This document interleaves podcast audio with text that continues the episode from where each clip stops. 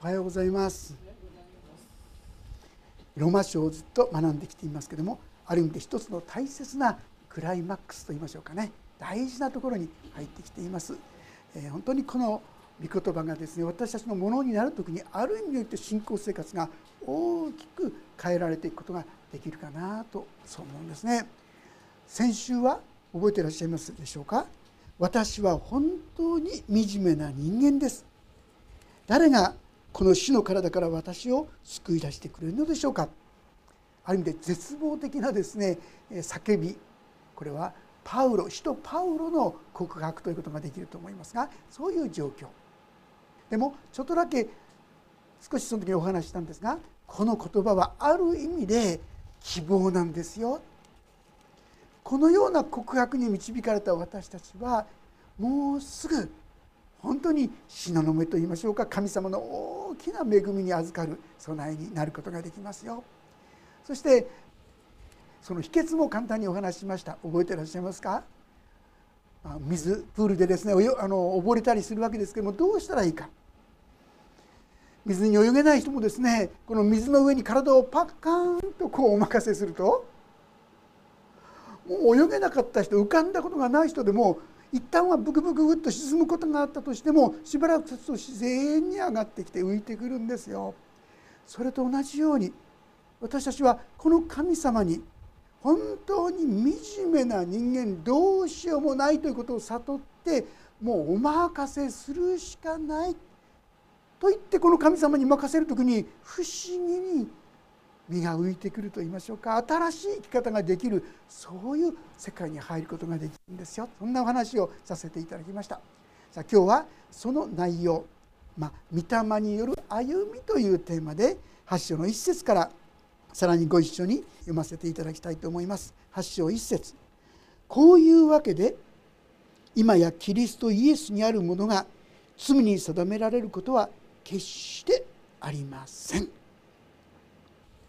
私たちが新しい生き方新しい歩み御霊による歩みというものをさせていただく上でどうしてもしっかりと捉えていただきたいけどそれは私たちの許しというものを明確にさせていく必要があろうかと思いますね。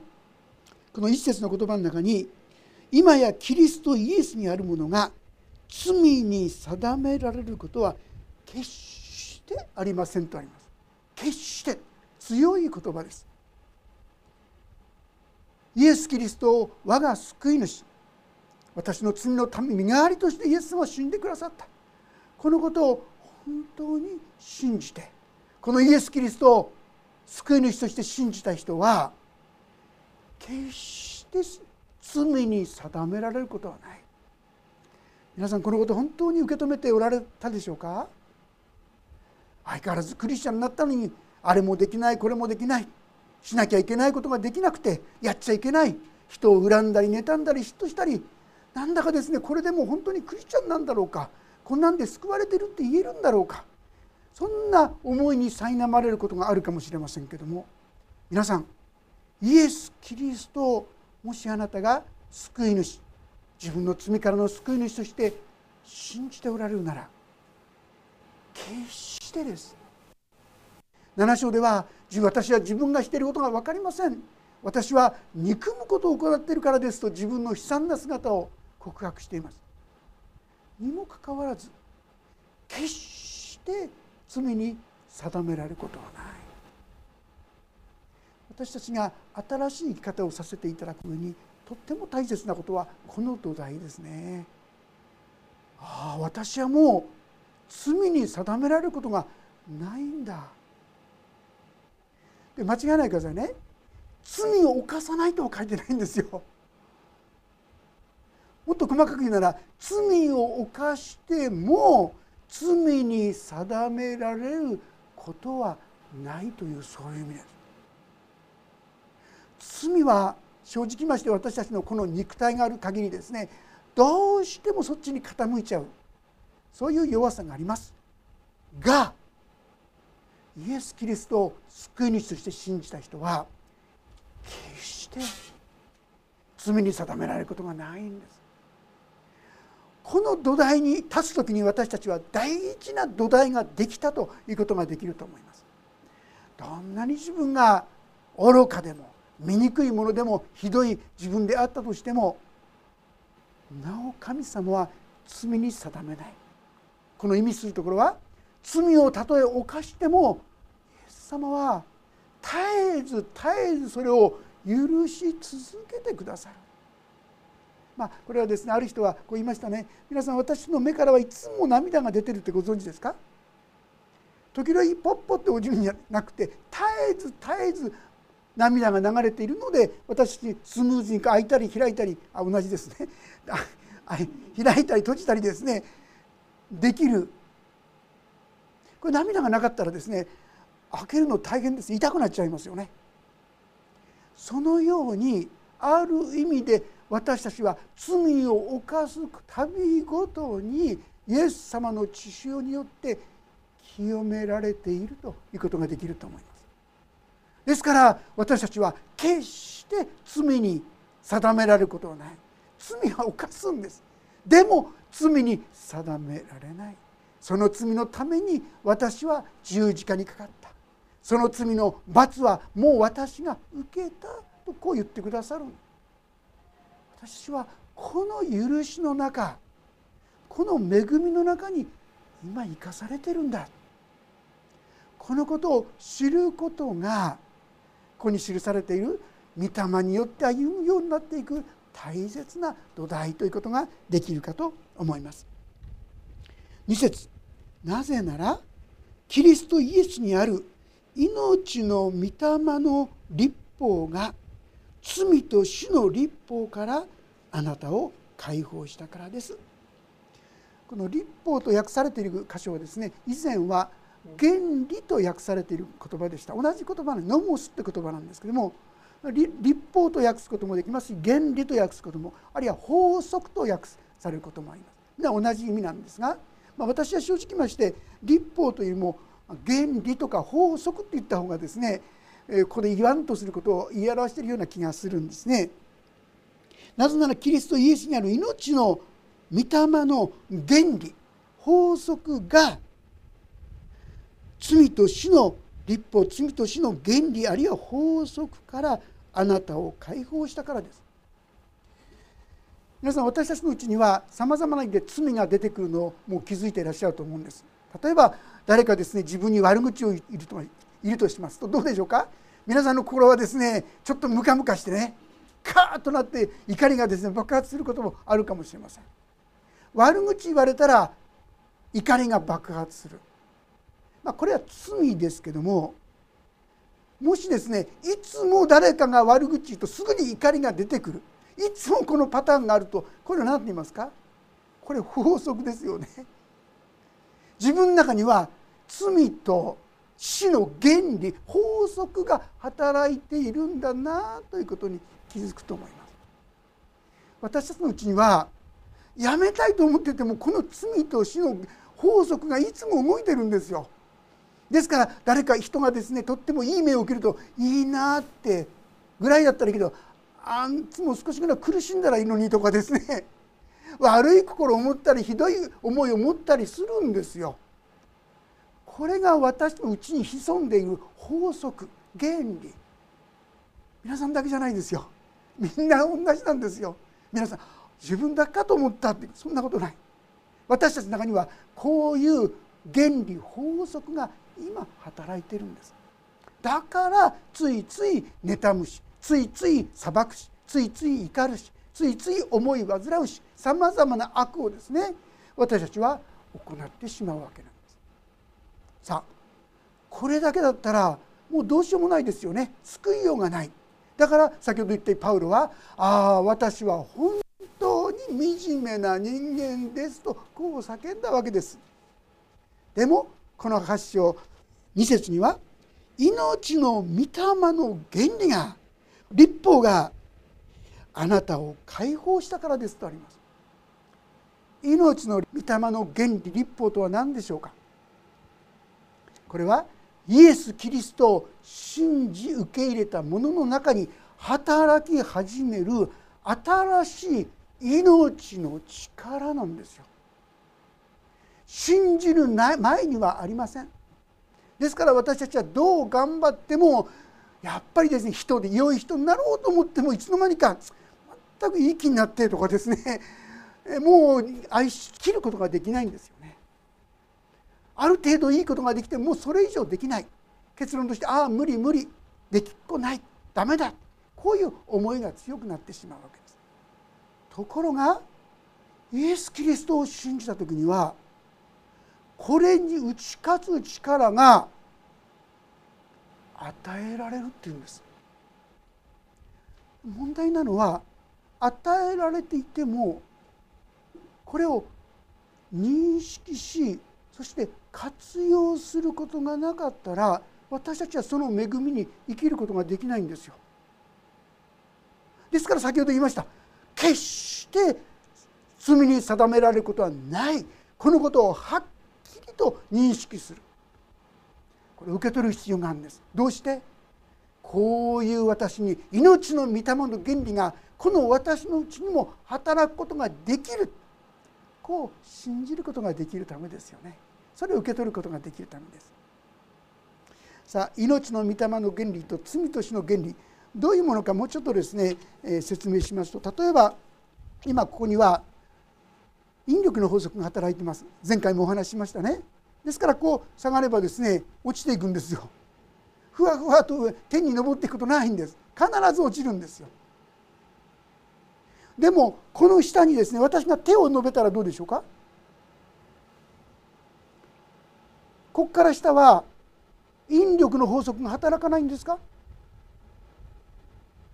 働いてるんですよ。働いてるけどそれを妨げる力があるんです。こっちの方が強いからもうこれ以上下に下がっていかないんです。同じなんです。私たちが命の御霊の原理をしっかりと受け取りそしてそこに生きることができるようになるならばとどまれるんです。罪と死の原理に打ち勝っていくことができるようになる。と宣言している。だから私たちはこの原理をしっかりと学ばせていただく。体験させていただく。経験させていただく。このことが大切だということなんです。で命の御霊の原理もう一つ別の例えで言いますとですね、まあ、スズメでもいいなんかの鳥がありますが鳥はどうですか皆さん？万有引力の法則によって支配されてますか？実はされてはいますけどもそんなもの関係なくどんどん高く空高く飛び上がることできますよね。飛んでいくこともできますよ。どうして？それに打ち勝つ力を持っているからです。ある意味で私たちもそうなることができるんです。でもスズメでも鳥でもですねその羽を動かせなかったらどうですか？それは下にいますよね。同じように引力の法則のもとにいますから。でも命の力が働きますとそれを超えることができる。私たちもこの命の御霊の原理によって罪と死の原理に打ち勝っていくことができるんです。まずできるんだってこと。そうなれるんだ。そういう命が私たちに与えられているんだ。このことを知る必要があると思います。スズメでも鳥もですね自分たちはその引力の法則だなんだそんなも何もわからないと思いますがもう自由に飛んでいきます。でもある時にこの命を失った時には当然のように地に落ちてます。やっぱり引力の法則に支配される。私たちはですからこの罪と死の原理に支配されるんじゃなくて命の御霊の原理によって打ち勝っていく道をぜひとも受け取らせていただきたい学ばせていただきたい。でそのために実は前回お話しました。私は本当に惨めな人間ですという告白がそこに導かれることが必要なんですよ。別な言い方をしますともはや自分の力に期待しない。自分でできるああやってこうやればいいんだ。自分で何とかなるという間違った安心感信頼をやめる。ああダメだ。自分にはできない。このことを悟ったのが7章の24節。あ私は本当に惨めな人間です」という告白。本当にダメだと分かるとどうするしかないですか？誰かそれをそこから救い出す人に頼るしかないですよ。お任せするしかないですよ。それがその前回言った水の上に身を投げてごらんなさい。一旦沈むかと思った体がいつの間にか浮き上がってくる。同じようにこの神様にお任せすると沈むかなと思うのに沈まないで浮かんできてあれ？できる。あ自分の中にそういう命の力が働いていたんだ。こういう経験をするようになる。自分の力でああやってこうやって頑張ってこうしたらもう無理。もう頑張ることができません。神様憐れんでくださいって言ってお任せすると不思議にそれができるようになる。例えばどうもですね自分が苦手な人がいます。何とかしてこの人のことを許さなくちゃ愛さなくちゃと思って一生懸命そうしようとするとします。三日坊主って言葉がありますが3日間ぐらいもしかしたら頑張れるかもしれませんがまあ3日が限度じゃないでしょうか。もう嫌だ。こんだけやってもちっとも分かんない。この人にもうこれ以上愛なんか優しくなんかしてもしょうがないなんつってですね前以上にひどいひどい態度が出てくる。それが私たちですよ。でも早く諦めて本当だ。もう自分にはどうしようもないんだな。人を許すことなんかできないんだな。愛することなんかできないんだな。もう神様あなたにお任せするしかありませんと言ってお任せすると例えば同じ前と同じように誰か自分自分の悪口を言った人に対してもまあしゃあないな。疲れてるんかな。嫌なことがあったからかな。なんつって軽くそれを受け流したりですね許したりすることができている自分に気づくかもしれません。頑張ったんじゃないんです。お任せするんです。自分で許そう許そう愛そう愛そうとするといよいよそうできない自分に気づくんですよ。これで知ってほしいのは実は肉。生まれながらの自分のうちには本当の意味で神の言葉に従うことなんかできないんだってことを知る必要があるんです。3節にこんな言葉が出てきます。肉によって弱くなったため立法にはできなくなっていることを神はしてくださいました。神はご自分の御子を罪深い肉と同じような形で罪の清めのために使わし肉において罪を処罰されたのです。肉によって弱くなったためって書いてありますがこれ肉っていうのは何かって言いますと私の生まれながらの力です。生まれながら私たちはいいことをしよう優しくしよう親切にしよういろんなことがあります。これ肉ですはっきり言って生まれながら。それは本物の愛優しさじゃないんです。いいことだと分かってんですがやり始めてみてください3日持つのがせいぜいそれ以上できない実はですね私の肉この肉肉なるものはね罪に対しては非常によく反応するんですよ。妬みなさいって言わなくてもすぐ妬みますよ。裁きなさいって言わなくてもすぐ裁きますよ。恨みなさいって言われなくてもすぐ恨みが出てくるんですよ自然に。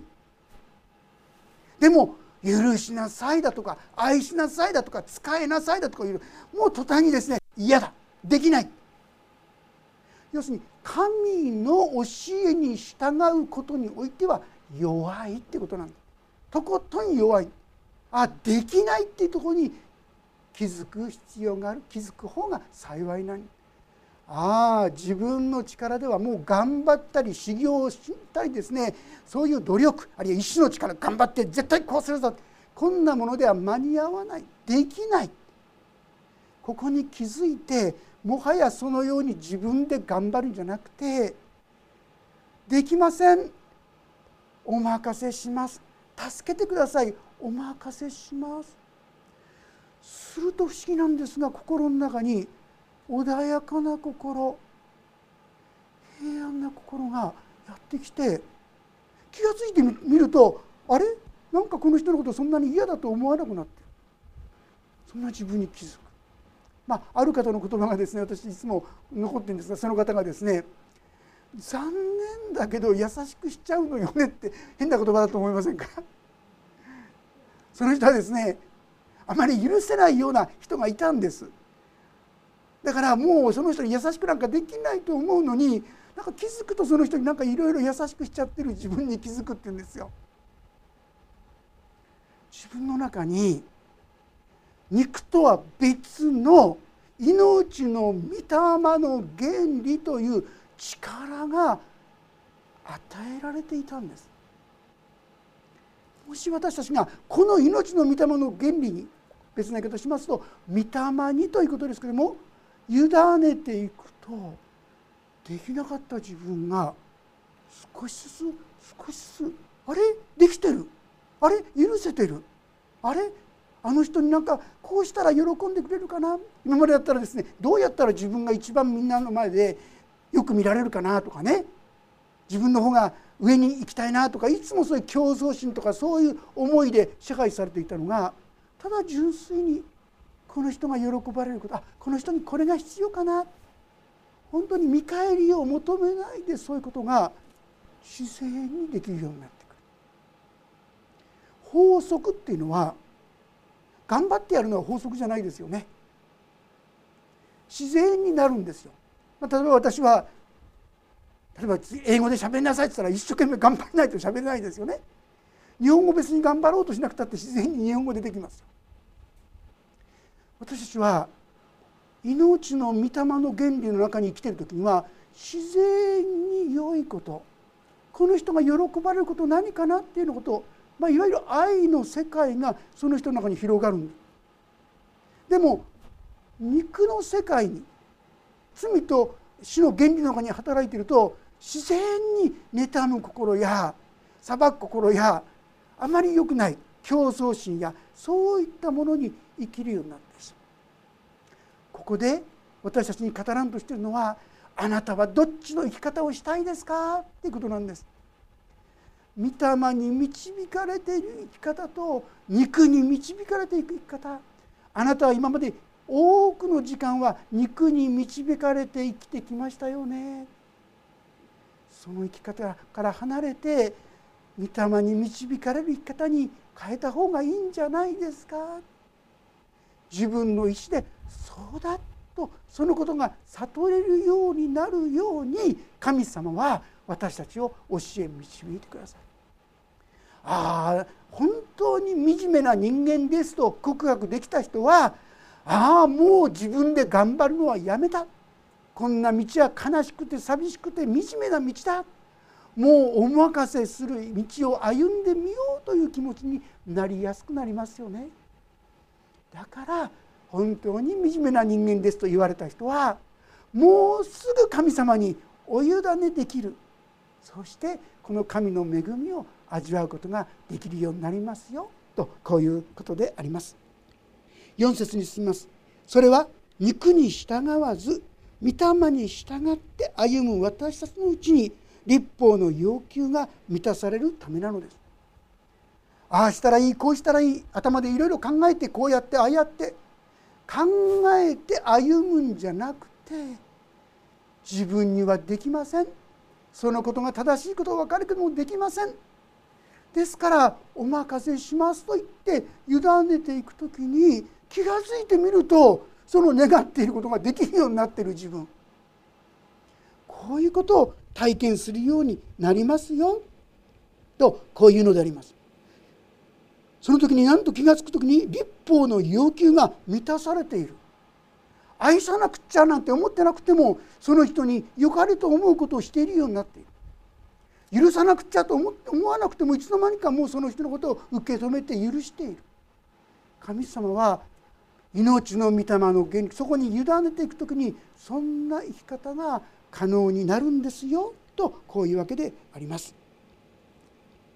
5節に進みますが肉に従う者は肉に属することを考えますが御霊に従う者は御霊に属することを考えます。皆さんもですね自分の姿で嫌になっちゃう時があるんじゃないでしょうか。なんで私はこうやってですねいつもいつも人のことをですね裁いたり罵ったり悪く思ったりですねこんなことばっかり考えてなぜかな。ちょっとことがあるとすぐにイライラするしですね。皆さんそれはねしてくださいあ自分は今肉によって歩んでいるんだなということが知らされているだけのことです。まあ、多少がっかりするのはいいかもしれませんあんまりがっかりしないでください。もうこんな私は救われてないんじゃないかとか私はクリスチャンじゃないんじゃないかとかそんなことをですね考える時があるわけですよ。そんなことないんですよ。クリスチャンでも救われていても肉に従って歩んでるとなんていう醜いなんていう自分勝手なことをやってるのかなと思う生き方になるんです。そこで気づいてほしいのはあ自分は肉に従って歩んでたんだな。じゃあどうしたらいいんですか？御霊によって歩む生き方に変えていただければいいんだ。変わればいいんだ、まあ、詳しくは次回ですねその方法をお話したいと思っていますけども御霊によって歩んでいくならばそこから私たちは解放されていくことができる。これが命の御霊の原理でありその原理はすでにイエス様を信じたあなたのうちにはすでに働いているんです。働いているんだけどまだそれが生かされきってないんですよね。もっと実際の生活の中で生かされるように整えられていくことが必要だということです。さあそういうことでああ自分がどうも醜いことを自分でももう考える。と嫌になっちゃう。やめようやめようと思ってもすぐに思い煩ってしまう。やめようやめようと思ってもすぐにさばいてしまう。もう悪口を言ってしまう。いろんな自分の醜さ。それはあなたが肉によって歩んでいる結果です。ところがもし皆さんが御霊によって歩み始めたらどうですか？御霊に従う者はこれ御霊によって歩む人の姿ですがそれは御霊に属することを考えます。要するにあの人がどうしたら本当に喜べるのかな？あの人が元気になるのはどうしたらなんのかな？見返りを求めないでその人に良かれと思うことを全然見返り求めないですることができる。これ御霊の力なんですよ。肉によってはこんだけやったんだからこれぐらい自分のことを評価してくれてもいいよねとかですね。これぐらいやってんだからこれぐらいしてくれてもいいよねとか。これ肉の思いなんですよ。皆さんご存知でしょうかね？肉っていうと悪いものに感じますが肉の中にも例えば親切心とか優しさとかあるんですよ。でもねそれは本当のものじゃないんです。さっき言ったように三日坊主ちょっとやったらもうそれ以上できないんです。本当のものは神様からもらわないことにはできない。神様からもらうっていうのは何かって言いますとここで言う命の御霊の原理御霊によって歩む時にそういう力がもう自分のやってることなんか全然忘れちゃってて。ある人は言うんですがいつも「ありがとうございました」え何かいいこと本当に全然しらばっくれてんじゃなくてね。忘れちゃうって言うんですよ。本当に見返りを求めない心でできる？そういう命がですねあなたの中に与えられてるんですよ。これ活用しないわけことは愚かじゃないですかそれを生かしてそのような生き方をすることはもうどうしても必要なことということができるんじゃないでしょうか。6節肉の思いは死ですが御霊の思いは命と平安です皆さんがですね今言った肉に従って自分の力で頑張って肉の力って言うと自分の力で頑張って生きてるとですね正直言って特に死にたくなっちゃうかもしれないんですよ。クリスチャンだったらもう死にたいなんて思わないそんなことないですよ。クリスチャンだって落ち込むしいろんなことがあり死にたくなっちゃうことだってあるこれ肉に従う自分の力で頑張ってると自分の期待に応えられたら意気揚々とできますがそれが全く失望の中に置かれるともう死にたくなっちゃうかもしれない。だからあんまり心配しすぎないでああ肉によって歩んでんだなって気づいてあ御霊によって歩む生き方に変えてもらおうとそのことに気づいていただきたい。で今言った御霊によって歩む時には何ですか？命と平安。もう活気があるんですよ。元気なんですよ。前に向かっていく何でもかんでもマイナスにしか考えられなかった自分がだんだんいやこれも良いことに変わるかもしれない。益になるかもしれない。積極的な生き方や考え方やですね希望を持つことができる。ああどうでしょうか皆さんここまで聞いていかがでしょう？相変わらずこれでもまだ肉の生き方にとどまりたいと思いますか？皆さんの今までの多くの時間ははっきり言いますと肉に従って自分の願いのまま肉の欲求のままに生きてきたと思います。ああもうその生き方はやめてこれからは御霊に従っていこう。これも頑張って御霊に従うんじゃないんですよ。御霊に導かれていくという生き方にさせてもらおう。そういう決断がだんだんとできるんじゃないですか。ああもう自分ではどうしようもない。でもこの私に御霊によって新しい生き方ができるならぜひそうさせてもらいたい。このようになるようにと一歩一歩導いてくださっているわけであります。7節。なぜなら肉の思いは神に敵対するからです。それは神の立法に従いませんいや従うことができないのです。皆さん肉の思い要するに自分の力自分の力で生きる生き方からはここにありますように神に従うことができないかえって神に反逆する思いが出てきてしまうんですよ。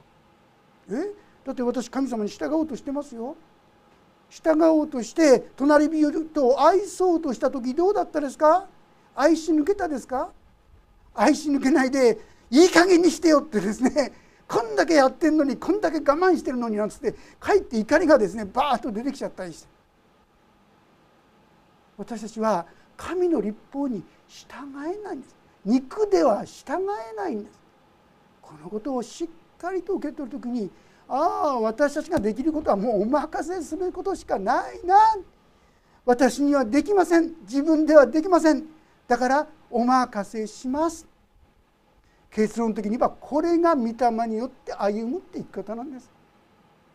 そうするとできなかったことがちょっとずつでき始める。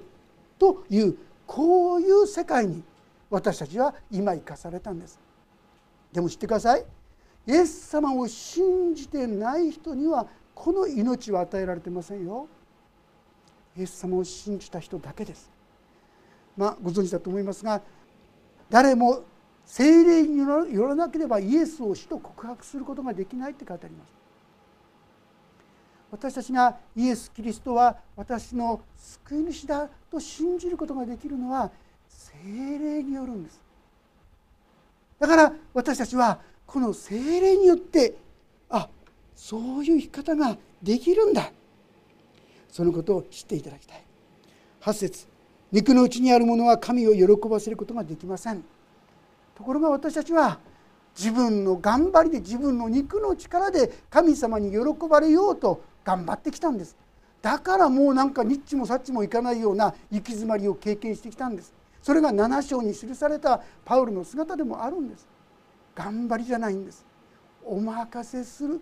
これしかできない。お任せするだけでいいんだな。その時に神様の喜ばれることがちょっとずつできるようになるという意味であります。9節。ここから希望が出てきますよ。しかしもし神の御霊があなた方のうちに住んでおられるならもしあなたがイエス・キリストを自分の罪からの救い主人生の死と本当に信じておられるならしてください。あなたのうちには精霊がいてくださるんですよ。精霊によらなければ誰もイエスが主ですと告白できないって書いてあるんだ。皆さんがイエス様は私の罪のために死んでくださった。こう言えるのはあなたのうちに精霊が来てくださったのでそういうことを信じることできるようになったんです。この精霊があなたのうちに住んでおられるならあなた方は肉のうちにではなく御霊のうちにいるのです。ね急に変わりましたよ。もしキリストの御霊を持っていない人がいればその人はキリストのものではありませんここで大大切ですがああ私はまだこの御霊という方が来てくださってないなと思う方どうぞ素直に正直にああ私はまだこのイエス・キリストを本当には信じてなかった今自分の罪を認めます。どうにもならない。自分の罪の姿を認めます。そしてイエス様を救い主として信じますとどうぞ心にお受け入れくださることをお勧めしたいと思います。そうするならあなたのうちにこの精霊がやってきてくださいます。10節キリストがあなた方のうちにおられるなら体は罪のゆえに死んでいても御霊が義のゆえに命となっています。御霊が来てくださっている方のうちにはこの体は相変わらず罪の体です。ですから良いことをするのはできないんですが不思議に御霊に委ねた時神様に任せた時にできるんですよ。この死の体と思えるようなものがあれできたできたそういう方が可能になる。そしてイエスの死者の中からよみがえらせた方の御霊があなた方のうちに住んでおられるならキリストを死者の中からよみがえらせた方はあなた方のうちに住んでおられる御霊自分の御霊によってあなた方の死ぬべき体をも生かしてくださる。ああもうダメだ。おもう自分じゃできないと言ったその人のうちにあれ？できる？さっきも言いましたように残念だけど優しくしちゃうのよねってね。悲しい経験があってもう許さないなんて言ってたはずだったのに自然に許しちゃってるんですよ。優しい心なんか持てなかった自分が優しくなっている。聖書読まなきゃいけないと思ってた方があなんか聖書を読みたくてしょうがなくなってしまう。祈りなんか嫌だって言ってた人がなんか祈りたくなってしまう。これ皆精霊の命の御霊の原理がによって動かされた人の姿です。私に必要なのはですから肉に従うのかそれとも御霊に従うのか？ああもう自分の考えで動くことはやめよう。自分が良かれと思うんじゃない。神様どうぞ私を導いてください。導いてくださいと祈る。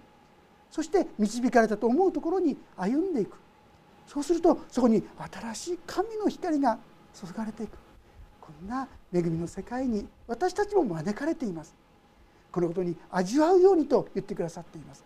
ですから私もそこに進んでいきたいと思います。難しいことじゃないんです。お任せ。ね。水の上にパッカーンと自分の体を浮かせることなんです。水ではなくて実はこれ神様です。神様お任せします。自分にはどうしようもありません。お任せしますと言って委ねていく時に今までできなかったことがあれ？できている？できている？